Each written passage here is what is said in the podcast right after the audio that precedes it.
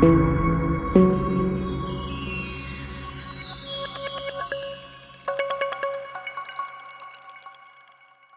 dia, boa tarde, boa noite. Você que está aqui no nosso podcast, O Analogista, o seu podcast sobre tudo. Seja muito bem-vindo, seja muito bem-vinda. Hoje é segunda-feira, dia 12 de dezembro. 12 de dezembro, segunda-feira. Hoje é o Dia Internacional do Heavy Metal. Dia do Heavy Metal hoje.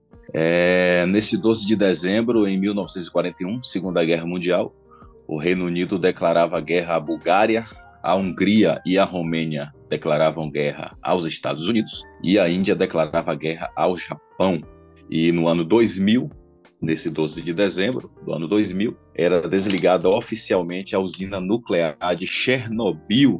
E nasceram nesse 12 de dezembro aniversário de Frank Sinatra, grande cantor americano, Emerson Fittipaldi e o imorrível Silvio Santos, aniversário de Silvio Santos hoje. Por falar em imorrível, morreram nesse 12 de dezembro a rainha da França, Joana de Borgonha, e o escritor brasileiro José de Alencar. Estamos aqui hoje para falar sobre cinema, que foi um tema muito relevante também. A gente falou sobre a Segunda Guerra aí, né? Deu um dado sobre a Segunda Guerra. Foi um tema, foi um artifício muito usado na Segunda Guerra Mundial. E para a gente falar de cinema, temos aqui hoje a Vanessa. Seja bem-vinda, Vanessa. Olá. Como é que tá aí? Oi, pessoal. Então, é, vamos falar um pouquinho de cinema hoje, que é uma coisa que eu particularmente gosto muito. Ah, depois da música é o meu entretenimento favorito: cinema, filmes, séries, documentários. É sempre bom a gente se encher de cultura. Quando Verdade. é bom, né? Quando vale, quando vale a pena, né? o cinema. Tem tanta coisa ruim que a gente gosta também, né? Sempre tem aquele filme ruim de estimação, vamos ser bem sinceros, tem aquele filme ruim de estimação que a gente não consegue deixar. É verdade. É, é tão ruim que acaba sendo bom. Qual é o teu filme ruim de estimação? É uma série, na verdade. Não, é, não chega a ser um filme, não. É uma série. É Teen Wolf. É bem antigo. Nossa, é uma série nossa. antiga. Inclusive, vai até sair. Vai sair um filme. Acho que esse ano ainda, é ano que vem, né, pela Paramount. E, inclusive, é, vai ser muito ruim o filme, mas eu tô muito ansiosa pra assistir. porque é aquela coisa que é tão ruim que é de estimação. Os efeitos especiais são péssimos, mas é, é muito bom. Acaba que é muito bom. Eu, meu filme de estimação ruim, eu diria que é esses filmes de Natal. Esqueceram de mim.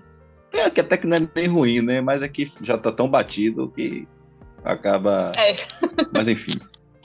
É, falar um pouco da história do cinema. O cinema nasceu, de fato, lá no ano 1895, com os irmãos Lumière, em Paris, Isso. quando eles criaram o cinematógrafo. Era uma máquina que reproduzia, né? captava, tinha o poder de captar e reproduzir as imagens em sequência da mesma forma que eram captadas, ele era, era capaz de reproduzir também. E eles fizeram lá a sua primeira exibição é, de um filme de um da chegada de um trem. Eram filmes de menos de um minuto. Veja só. É. Hoje a gente tem filmes aí com três horas de duração, quatro horas de É. duração. O primeiro filme foi exibido com menos de um minuto, uma chegada de um trem numa estação. E a partir daí foi se disseminando, né, por toda a Europa. Virou um, um- um- foi uma uma invenção, uma descoberta, uma, uma invenção assim primordial para o entretenimento e a cultura mundial, né? Se disseminou por toda a Europa e chegou aos Estados Unidos e Estados Unidos se tornou a a maior potência, né, cinematográfica do mundo. Inclusive, Virou referência, né? Exato. Inclusive usou esse artifício como propaganda de guerra, né? Na Segunda Guerra Mundial, como eu falei no início, os Estados Unidos usou muito o cinema para disseminar o, o horror do sistema nazista entre os americanos e assim conseguir patrocinadores para a guerra. Foi um artifício muito bem manejado pela, pelo governo americano na época, né? E daí para cá. dizer que os caras não foram inteligentes, né? não, com certeza. Os americanos sempre foram muito desinibidos, desenvoltos para essas coisas, né? E de lá para cá o cinema veio ganhando aí proporções mundiais, né? Todo mundo quer produzir. Claro que ninguém nunca conseguiu chegar aos pés da América nas, nas suas produções. Existem algumas produções independentes fora da América que são muito boas, mas de lá para cá os Estados Unidos se tornou aí uma, uma hegemonia, né? Na, na, na história do cinema mundial. o, o título desse episódio, o filme da minha vida. O filme da minha vida é A Felicidade Não Se Compra. Ele passa uma mensagem. Nossa, é um filme de Natal? É. Mas a pessoa que assistir aquele filme prestando atenção no que ele quer transmitir, na mensagem que ele quer transmitir, vai ter uma, no mínimo, no mínimo, um despertar de consciência. No mínimo isso. E aí, diante disso, eu queria que tu falasse um pouco e dissesse qual é o filme da tua vida. No meu caso, eu, eu até, quando eu fui compartilhar a imagem no, no Instagram, o filme da minha vida não é um filme, é uma novela mexicana. eu acredito até que, que muita gente, se for é, procurar alguma coisa para se identificar, colocar na vida, provavelmente também vai ser uma novela mexicana por causa de todo o drama e todos os problemas que acontecem de todos os lados assim. É, é verdade.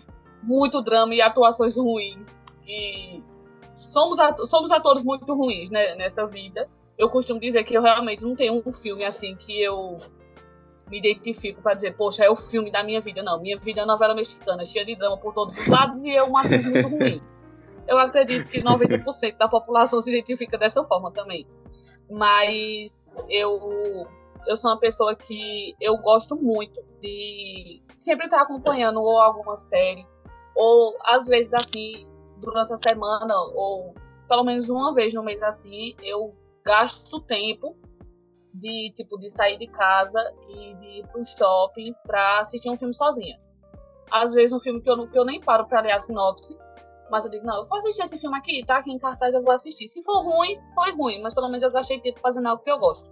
Eu sou muito assim. E durante a pandemia, eu acho que, para a grande maioria, eu acho, foi o que salvou muita gente, né? Assim, porque todo mundo com muito tempo, né? Parar de frente da televisão para assistir qualquer coisa. Eu acho que foi talvez o, o, período de tempo em que os streams mais ganharam dinheiro, mais ganharam assinantes, é eu acho. É, porque muita gente não tinha o que fazer. Não, a gente não estava saindo, muita gente não estava saindo para trabalhar, estava sempre em casa, ou quando saía, só era por um período, um curto período de tempo fora de casa e voltava para casa não tinha o que fazer. Ia fazer o quê? Assistir, procurar alguma coisa para assistir, filmes, séries, enfim.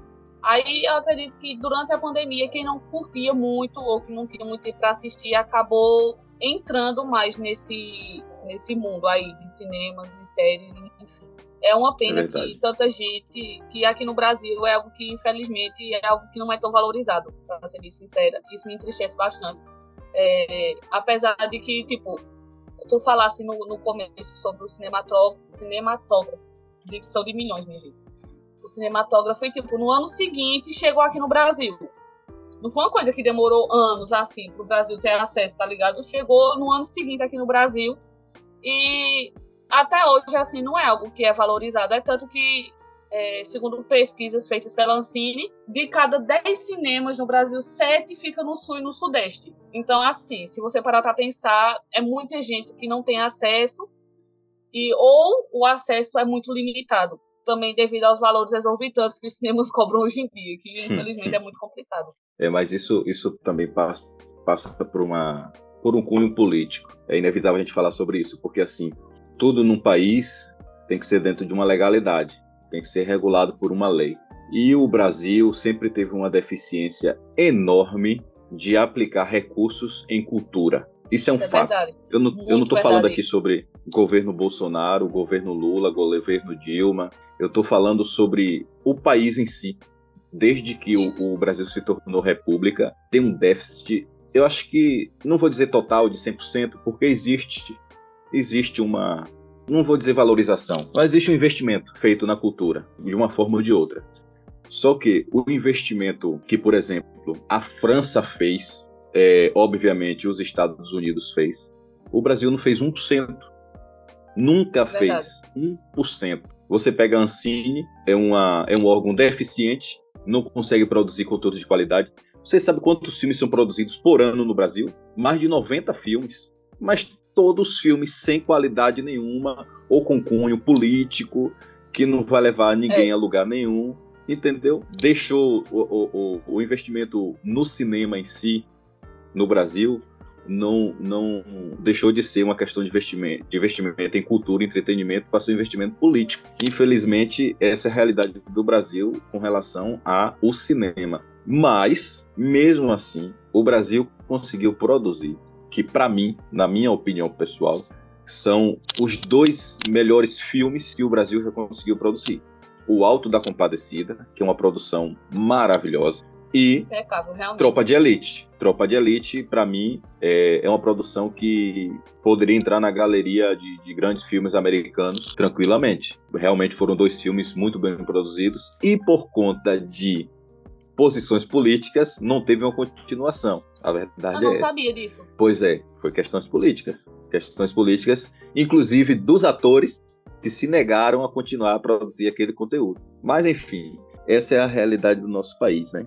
Não é só no cinema, na música é a mesma coisa, apesar de que a música é, já so, a, a, música sofreu uma queda muito pior, que saiu de uma de uma questão da pessoa ouvir uma música, cantar uma música, sentir a música para uma depravação moral. A música saiu, foi para isso aí, infelizmente. Mas enfim, o que, um outro tema que eu quero falar, já saindo dessa questão aí de politicamente correto, é e, eu, e aí eu queria te perguntar, eu queria saber qual a tua opinião. Por que é que a Warner não consegue fazer um filme decente da DC? é, é uma, uma, questão muito delicada isso. Fãs da DC que ouvirem esse podcast, por favor, não vão me, me esculhambar no Instagram. Mas assim, é, realmente, eu, eu, eu não sei, porque, tipo, eu, eu acho que eu já até comentei com algumas pessoas algumas vezes que, tipo assim, a Warner tem tudo. Inclusive atores extremamente bons. E eu não entendo. Não, não entra na minha cabeça como que eles não conseguem pegar um diretor massa, um roteirista bom e fazer uma coisa, uma coisa boa. Eu acho que o único filme da DC assim que eu parei e disse, meu Deus do céu, esse filme é bom, foi o último filme do Batman que saiu, tirando os primeiros antigos, né? Que não tem como dizer que aquilo é ruim. Mas, assim, dos mais recentes, assim, o único que se salva para mim é Batman. Adão Negro, recentemente que saiu. Fui assistir com os amigos no, no cinema. É, é um filme muito exagerado, pra ser bem sincera. Tipo, tem cenas muito exageradas de. As cenas de ação, extremamente exageradas e câmera lenta em 100% delas. Isso me incomodou bastante. É um filme, tipo, não chega a ser ruim, assim, tipo, meu Deus, que filme ruim. Mas é um filme meio meia boca, assim. Filme de sessão da tarde. Se passar na sessão da tarde, todo mundo vai amar. Mas, assim, realmente é, é muito difícil. Eu não, não entendo. Atores tão bons e tão capacitados assim, e a Warner não conseguir fazer um filmaço, assim, bom. Digno de. Quem sabe até pensando alto, bem alto, na verdade, falando de, desse lado. Quem sabe até um, uma indicação ao Oscar por alguma coisa, né? Mas Apesar de que o Oscar tá tão é. banalizado é, que, enfim. É, o Oscar para mim já nem é parâmetro mais para nada, enfim. Mas assim, eu acho, eu tenho a minha opinião sobre isso. Eu vou discordar de você em dois pontos. Primeiro, esse último filme do Batman é um filme bom? É.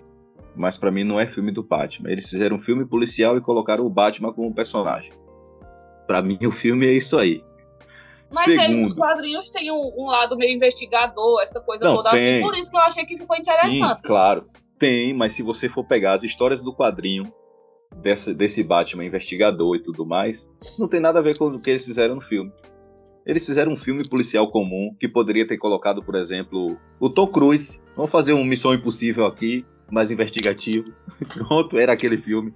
E o outro ponto é: o último filme bom da DC que eu assisti foi o Coringa. Ah, Esse sim, verdade. Um eu esqueci de mencionar. Bom. Uma obra Com de Joaquim Fênix. Muito bom uma obra de arte. Fora esse, o primeiro filme da Mulher Maravilha foi bom. Fora esse, só a trilogia do Cavaleiro das Trevas. O resto, para mim, pode bater tudo no liquidificador e dar pros cachorros comer. Porque pense numa leva de filme ruim. Muito tudo ruim, esse Adão Negra mesmo, para mim, foi um filme horrível. Foi um filme do Shazam muito piorado. Esse filme ah, do Adão Maria. Negra. Foi muito ruim. Agora sim, eu acho que a deficiência da Warner em fazer esses filmes da DC, que são filmes de heróis, foi a hegemonia da Marvel, né? Da Disney e da Marvel. A Marvel levou para um patamar que não dá para acompanhar, velho. A Marvel é construiu um universo. A Marvel construiu um universo dentro do cinema e conseguiu levar isso para as séries. Ou seja, a Marvel hoje tem cinema e TV, tudo ligado em uma coisa só. Aí a Warner quer produzir um conteúdo, não consegue produzir um conteúdo de qualidade como a Marvel, e quem tem o parâmetro da Marvel para assistir não vai achar grandes coisas o que a, a Warner faz. É o, o, que eu penso, né? Eu acho que a Warner deveria criar, assim, começar a criar um, um universo, criar um padrão. Porque, tipo, material para isso, vamos dizer que eles, que eles têm. Se eles detêm os direitos tudo, então não, eles claro, têm material para isso. Claro, material Exatamente. eles têm, com certeza. Manter um padrão e começar a criar um universo para quem sabe deslanchar virar uma coisa melhor do que está hoje, porque todos os filmes da, da Warner que saiu, tipo, nenhum tem ligação com o outro, tentaram colocar aquela coisa das cenas pós-créditos que a Marvel vem colocando e já vinha colocando há muitos anos nos filmes, tentaram trazer isso para a Warner, para os filmes da DC, e não tem ligação com nada, as cenas pós-créditos são totalmente soltas, não aparecem em outros filmes, não tem nada a ver, eu acho que por isso que e realmente e o incrível, o incrível é que eles conseguem fazer séries de qualidade. Você pega Arrow, Flash, é, é, a Supergirl, são séries tops. Supergirl não, pô. Tops. Supergirl não, bicho. não, não, assim, tudo bem, concordo, concordo. Mas mas assim, eu quero dizer assim, se você for pegar todo o contexto das séries da DC, a Supergirl tá ali porque eles construíram um universo nas séries. Supergirl é realmente não a série em si isoladamente não tem lá essa, esse impacto todo como tem o Flash, que inclusive Isso. vai acabar agora, né? Mas se você botar no contexto de todas as séries da DC ali, até o, o esqueci o nome daquela que tem o, o vários heróis, tem um, o Átomo, é, até aquela, alguma coisa do amanhã. Esqueci o nome da série agora. Até aquela ali. É Guerra do é, bem... é, Esqueci. É Guerra do Amanhã, parece uma coisa assim, né? É uma, é uma, eu esqueci o nome. Até aquela ali, dentro também. do contexto, dentro do contexto da, da, das séries da, da DC, é boa. Que eles é. criaram o universo das crises, das infinitas terras, que é uma série maravilhosa nos quadrinhos, eles conseguiram reproduzir fielmente nas séries porque a não consegue fazer Titãs isso nos também filmes. É, é maravilhosa. A série dos Titãs, a série dos Titãs, pois é. Inclusive, uma série que nem tá nesse roteiro aí das Crises das Infinitas Terras, mas que é da DC, que é maravilhosa, que é Umbrella Academy. Sim. Top. Só que, se você for parar pra ver, nenhuma tá na mão da Warner. É. nenhuma é a Warner que fez, então quando parte pro cinema, é uma. Eu não sei, a Warner parece que falta a perna esquerda para andar com isso aí. Alguma coisa do tipo. E, tipo, falando da, das últimas produções cinematográficas da Marvel, assim, que deixou a desejar bastante Não, deixou, dessa, deixou, deixou a desejar fase. bastante. Eu acredito que, tirando o último filme do Pantera Negra, que, assim, quem assistiu no cinema, sabe, assim, porque extremamente emocionante.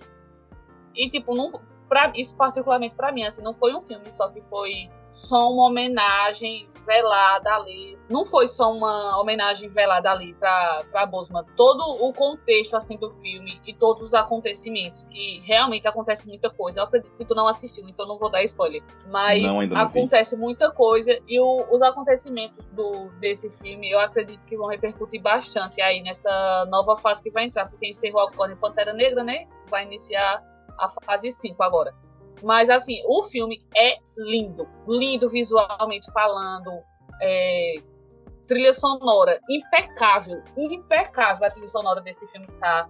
Então eu acho que assim, todo o conjunto da obra. E não é porque eu sou cadelinha da Marvel, não. Eu sei que eu passo muito pano pra Marvel também. Mas esse filme, assim, se comparado com os outros que saíram, assim, realmente é, é lindo, lindo. Lindo mesmo, assim. Eu, eu não só assisti. Perde, só perde pra Shang-Chi, porque Shang-Chi, pra mim, tá aqui, assim, ó. É outro patamar pra mim, Shang-Chi. Eu não assisti esse, esse, esse filme da, do Pantera Negra, esse último filme. Assim, mas por um pouco de desânimo. O que a Marvel fez nessa fase 4 foi realmente um pouco frustrante para quem vem acompanhando tudo que ela vinha fazendo. Realmente. Para mim, o melhor filme dessa fase não é o filme propriamente da Marvel, mas está sendo inserido. É os filmes do Homem-Aranha. Esse último Homem-Aranha foi um filme simplesmente ah, surreal. Não, sem condições. Pra quem é fã, aquilo ali foi um, um, um prato cheio, foi um banquete aquele filme do Homem-Aranha. Privilégio de assistir aquele filme na pré-estreia, assim. eu saí atordoada. Pois é. Eu saí da sala de cinema atordoada. Eu chorei mais do que tudo na minha vida. Parecia que eu tava vendo o filme mais triste da face da Terra. Não. Tava chorando de tanta alegria, assim, porque foi. Foi uma. Foi, eu acho que foi é porque eu não, não assisti Ultimato no, na pré-estreia. Não consegui comprar a tempo. Então, pra mim, foi a melhor experiência em, em questão de pré-estreia foi Homem-Aranha Você Volta Pra Casa. Porque, porque eu não tive não, a esse, experiência esse de assistir é... Ultimato na pré-estreia. Esse, esse filme do Homem-Aranha foi para mim foi um dos melhores filmes da Marvel. Foi. Sem dúvida. Realmente, eu concordo. Sem dúvida. E aí eu fui assistir o Doutor Estranho e me decepcionei. O filme não é ruim. O filme Doutor Estranho não é ruim. Mas, primeiro, o filme não é do Doutor Estranho, só leva o nome dele. O filme é de Wanda. Exatamente. O filme é da Feiticeira Escarlate. Segundo. Isso não me surpreendeu, prometeu... porque eu já imaginei pelos trailers, o material que tava saindo ia ser assim. Pois é, mas tudo que o filme prometeu nos trailers, eu achava que o Doutor Estranho ia assumir a forma sombria dele. Ia acontecer tudo que aconteceu naquele arco dos quadrinhos. Prometeu demais Sim. isso e não cumpriu.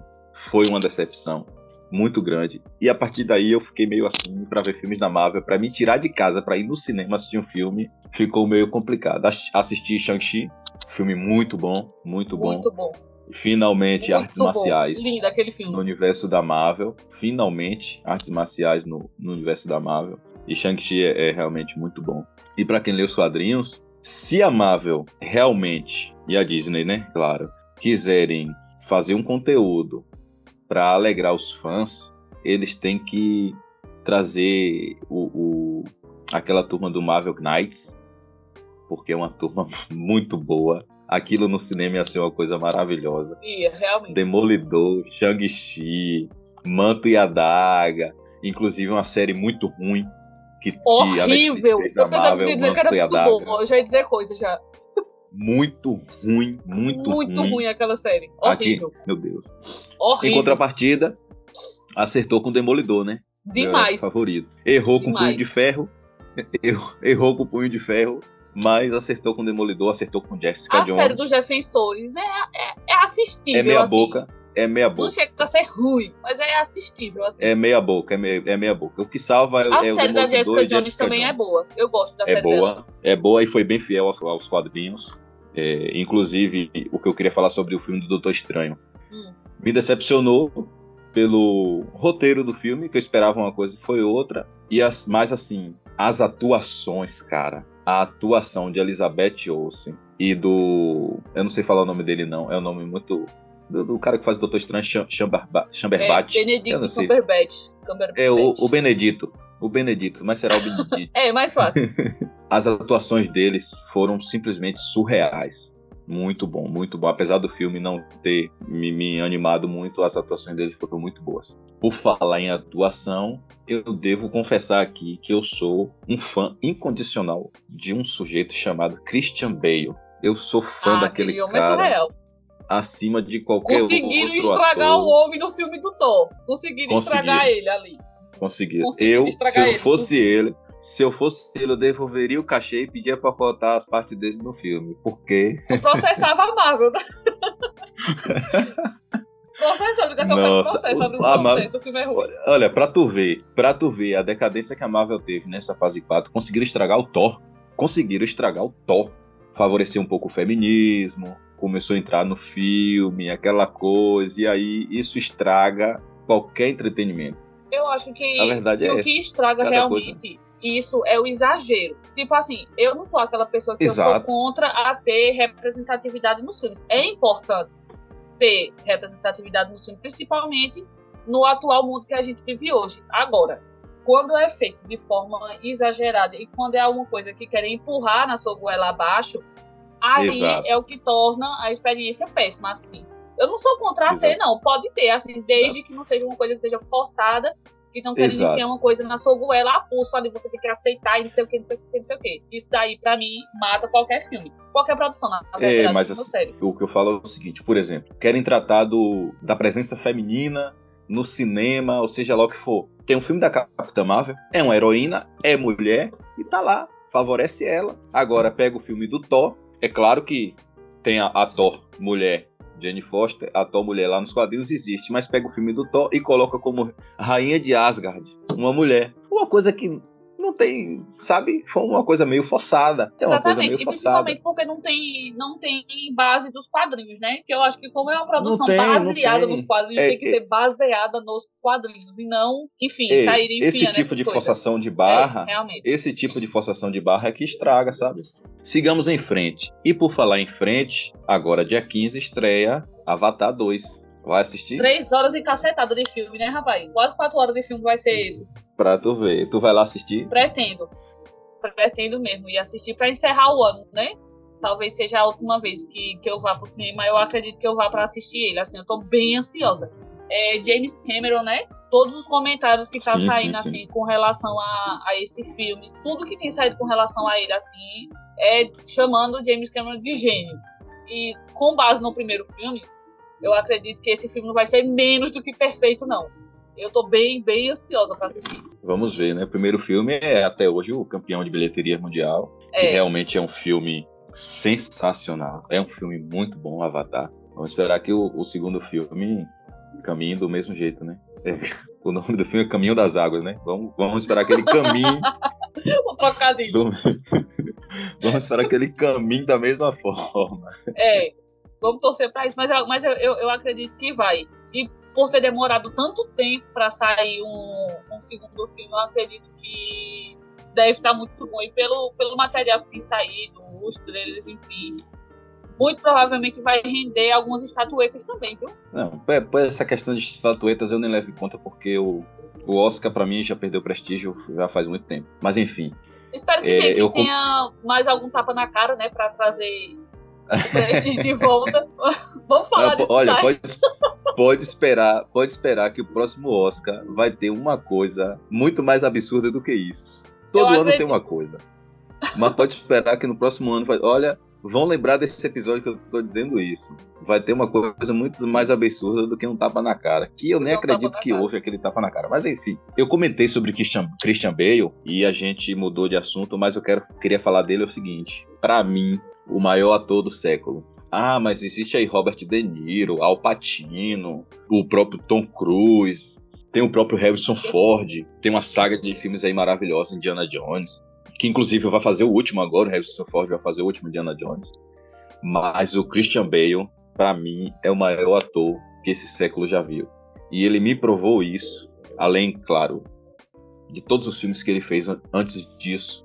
Vamos esquecer o filme do Thor. que foi mesmo uma, foi mesmo uma bosta. Ford versus Ferrari. A parceria dele com de Matt. Damon naquele, naquele filme, tu resumiu bem. É uma obra de arte. Quem puder Uma assistir esse filme, assista. Porque um assistir um melhores filme filmes que eu assisti na vida. um- assistir um filme não se trata só de ver a história, se emocionar com a história, e, ou quando é um filme baseado em fatos reais, como esse filme, Ford vs Ferrari, é muito mais do que isso. Você poder apreciar a atuação é uma arte. Quem tá ali atuando no filme tá reproduzindo uma arte. Tipo, o Christian Bale e o Matt Damon, eles são simplesmente sensacionais. Então, um filme a gente assiste pra se emocionar, pra ver o, o- toda a trama, o roteiro, mas pra ver também o, o papel dos atores, a atuação deles, a trilha sonora. Tudo isso faz parte. A experiência tem que ser completa. Quem assiste o filme Exatamente. tem que ter uma, uma experiência completa. E esse filme é simplesmente qualquer coisa fora do comum. Então é isso. Foi muito bom o papo. Eu- o que fica da minha parte é: todos os filmes que comentamos aqui, assista. Por pior que seja, quem tá ouvindo É. a gente, assista, porque vale a pena. É um entretenimento. E assim, se falamos de bons ou ruins, são conclusões nossas, opiniões nossas, opiniões de quem assistiu e gostou, deixou de gostar. Você que está nos ouvindo, tem a sua opinião até sobre o nosso podcast. Se gosta ou deixa de gostar, assista esses não filmes. esculhambe, mas não esculhambe não. Tem sua opinião, mas assim, não, sem esculhambação, assim. Entendeu? Assim, minha- meu conselho é assista esses filmes que comentamos aqui. Falamos de vários filmes aqui. E o que eu recomendo para você que está nos ouvindo agora assistir nesse Natal é A Felicidade Não Se Compra. É um filme maravilhoso. Preste A bastante gente atenção na pode mensagem que deixar esse filme até um- passa. uma listinha de indicações no, no Instagram do, do podcast. A gente deixa uma listinha de indicações aí para quem tiver ouvindo, Aproveitar o fim de ano, né? E vale muito a pena. Esses, esses Apro... que a gente falou e mais alguns também. Exatamente, aproveitar o fim de ano aí, os feriados de Natal e tudo mais. É, e assistir uns filmes bons, filmes bacanas aí esse fim de ano. Então é isso. Eu quero agradecer a Vanessa estar aqui conosco hoje. Era para o Celso estar aqui, né? Mas acho que o Celso dormiu demais hoje, viu? Mas estava tudo certinho. Até ontem à noite, até ontem à noite a gente confirmou tudo o horário, ele não iria trabalhar hoje. Mas enfim, quero agradecer a Vanessa por estar aqui hoje com a gente. O bate-papo foi muito bom. Muito obrigado por estar aqui com a gente hoje espero que volte para mais algumas. Com certeza, pretendo. Faz um, uma parte 2 mais para frente, depois de Avatar. É, daqui... A gente volta daqui para as considerações. Vamos ver se a DC daqui para lá consegue fazer alguma coisa que preste. Vamos ver os próximos lançamentos aí para a gente poder falar mal, né, rapaz? Obrigado, Vanessa, por estar aqui com a gente hoje, viu? Eu que agradeço a oportunidade. Se ficou ruim, minha gente, perdão, né? Porque é a primeira vez, né? Mas, é, enfim, foi muito legal, muito legal e pretendo voltar. É isso. Me convidando que... já, né? Desde já, já estão me convidando, mas. É claro, é as portas estão sempre abertas. E você que esteve com a gente aqui até agora, muito obrigado pela sua audiência. É você que vai nos ouvir, está nos ouvindo na Rádio Gospel Line nesta terça-feira. Mais uma vez, obrigado por estar aqui com a gente. E na próxima semana estaremos aqui com ninguém nada, ninguém menos que o meu pai. Eita!